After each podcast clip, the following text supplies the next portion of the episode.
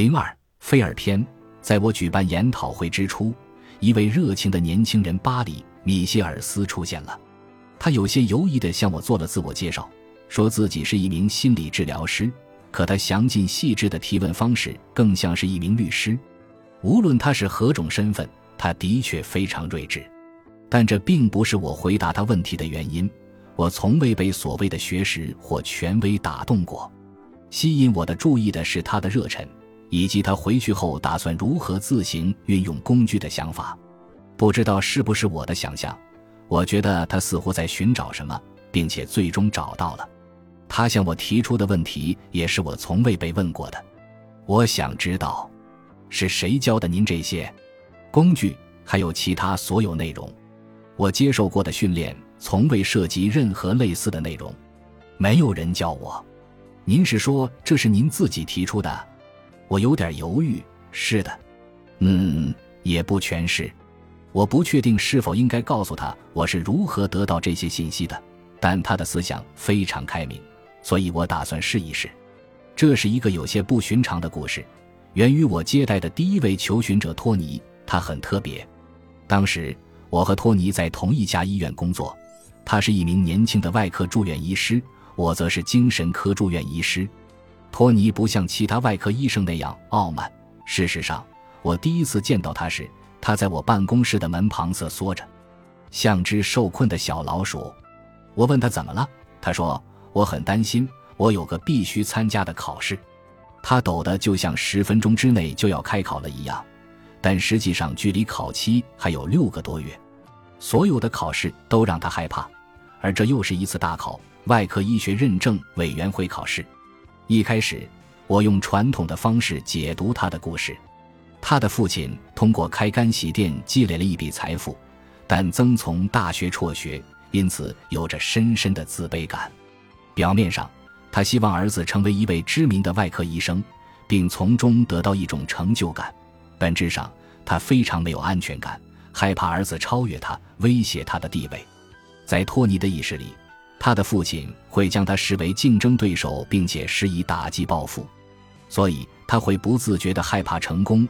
考试失败是他的一种自我保护的方式，起码我受到的训练使我相信这一点。托尼对我的解释表示怀疑，听上去很教条。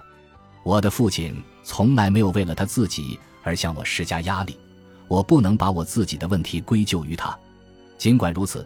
我的方法一开始似乎也起了作用，他看上去状态和自我感觉都好了些，但随着考期越来越近，他又开始焦虑，希望推迟考试。我向他保证，这仅仅是出于他对父亲无意识的恐惧。他需要做的就是继续谈论这个话题，直到焦虑的感觉消退。这个传统的方式经历了时间的考验，专门用来解决他这类的问题。我非常自信。向他保证，他肯定会通过考试，但我错了，他考得一塌糊涂。考试过后，我给他做了最后一次咨询，他看上去仍然像一只受困的老鼠，但这次充满愤怒。他的话一直回响在我耳边：“你根本没有给我真正克服恐惧的方法，你每次都提到我父亲，这就像用水枪攻击大猩猩一样无济于事，真是太让我失望了。”治疗托尼的经历让我有了全新的认识。我意识到，求寻者在面临问题时感到的无助，他们需要的是能为他们提供反击之力的解决办法。理论和阐释无法给予他们这样的能量，他们需要的是能够感知的力量。我还有过其他一连串没这么严重的失败经历，在每个失败的案例中，求寻者都遭受着不同程度的痛苦、抑郁。恐慌、难以抑制的愤怒等，他们恳求我治愈他们的痛楚，但我对此无能为力。我有处理失败的丰富经验，比如我在青少年时期非常喜欢打篮球，总是和比我身体更壮硕、球技更精湛的孩子一起玩。如果我篮球打得不好，我就会多加练习。但这次不同，一旦我对自己学到的治疗方式失去了信心，我就无法继续职业了。这就如同连打球的资格都被剥夺了。我的导师们都真诚而富有奉献精神，但他们将我的疑问归因于缺乏经验。他们告诉我，大多数年轻的心理治疗师都会自我怀疑，但随着时间的推移，他们就会明白，心理治疗也只能做这么多。一旦接受了他的局限，他们就不会觉得自己很糟糕了。但我无法接受那些局限。如果不能为求寻者提供他们所需要的东西，一种能够及时帮助他们的方法，我就无法感到满足。我决定无论如何都要找到这样一种方法。回望过去，当我还是个孩子的时候，我就开始找寻这样的方法了。我九岁的时候，三岁的弟弟因为得了一种罕见的癌症离世。我的父母不善于表达情绪，但我知道。他们从未走出丧子之痛，厄运的阴云始终笼罩在他们头顶。这一悲剧改变了我在家庭中的角色，他们将对未来的希望都聚焦在我身上，仿佛我有一种神奇的能量能够驱散厄运。每天晚上，我父亲在加班回家后就坐在摇椅上发愁，但他不是安安静静的发愁。每当我坐在摇椅旁的地板上时，父亲就会告诫我。他的生意随时可能会破产，他总是问我：“要是咱家穷到你只剩一条裤子穿怎么办？要是我们全家人只能挤在一个房间里住怎么办？”他的这些恐惧都不现实，只是反映了他惧怕死亡再次降临的心情。此后数年，我意识到我的任务就是使他感到安心。事实上，我早就成了父亲的非正式心理治疗师。那时的我才十二岁，我并没有想到会这样，也完全没有仔细思考过这一点，只是被本能的恐惧感驱使。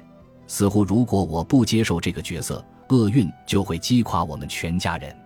这种恐惧有多么不切实际，我当时的感受就有多么真实。当我长大后面对真正的求寻者时，时刻承受压力的童年经历给了我力量。和许多同行不同。我不会被求寻者的诉求吓退，因为我已经扮演了二十多年心理治疗师的角色。但仅仅有帮助求寻者解除痛苦的意愿，并不意味着我知道该如何做。唯一可以确认的是，我在孤军奋战，没有可供阅读的参考书目，没有可以切磋的专家，也没有适用的培训项目。我只能跟随直觉，尽管还不知道他们是什么，但直觉即将带领我接触一个全新的信息源。直觉引领我关注当下，这才是求寻者的痛苦所在。让他们回顾过去是一种误导。我不想再让其他求寻者重蹈托尼的覆辙。过去的记忆、情绪和洞见虽然富有价值，但我要寻找的是能够立刻为求寻者带来安慰的利器。要找到这样的利器，我只能立足于当下。我只有一条原则：每当求寻者希望获得解放。比如走出情感伤痛、自我意识、道德堕落或其他任何原因带来的痛楚时，我必须当即提出实用的办法，帮助他们解决问题。这种做法没有任何保险措施，所以我养成了一个习惯：大声说出任何我能想到的可能会对求寻者有帮助的想法。这有点像弗洛伊德自由联想的反向模式，整个联想过程由治疗师而非求寻者完成。但我不确定求寻者是否同意我这样做。我掌握了一个诀窍，它使我在并不知道接下来要说什么的情况下能够持续说下去，像是有一种力量在通过我发出声音。本书中的工具在一点点显露真容，检验它们的唯一标准就是是否有效。如果还没能为求寻者提供特殊工具，我的工作就还没有完成。问题的关键是要理解我所用的专有名词工具。工具不仅仅是一种态度调整，如果仅靠调整态度就能改变你的生活，那你就不需要这本书了。真正的改变要求你改变行为，而不仅仅是态度。假设你在不如意的时候朝配偶、孩子、员工大喊大叫，发泄情绪，此时有人帮你意识到这是不恰当的，会破坏你的人际关系。现在你对大喊大叫这种行为就有了新的态度。你可能会觉得受到了启发，自我感觉也在变好，直到你的员工又犯下重大错误，到那个时刻，你想都不想就又开始喊叫了。改变态度不会让你不再喊叫，因为态度的力量并没有强大到可以控制行为。要想控制行为，你需要在特定的时间用特定的步骤处理特定的问题，这个特定步骤就是工具。你将在第三章学到适用于这种场景的工具。重点在于工具和态度调整不同，它要求你有实际行动。不仅如此，它还要求你在每次感到懊丧时都重复这样的行动。没有行为上的改变，只有新的态度是没有意义的。而确保能够改变行为的方法就是运用工具。除此之外，工具和态度之间还有更大的区别。态度由大脑内部的想法构成，也就是说，即便你改变了态度，你也仍处在既有的思维局限中。工具最大的价值在于，它使你不再仅仅局限于大脑内部的活动，而将你与无限大、具有无限能量的世界连结。你将这样的世界称为集体无意识也好，精神世界也罢，都无所谓。我倒觉得可以简单的将其称为更高的世界，其中蕴含的力量则称为更高动力。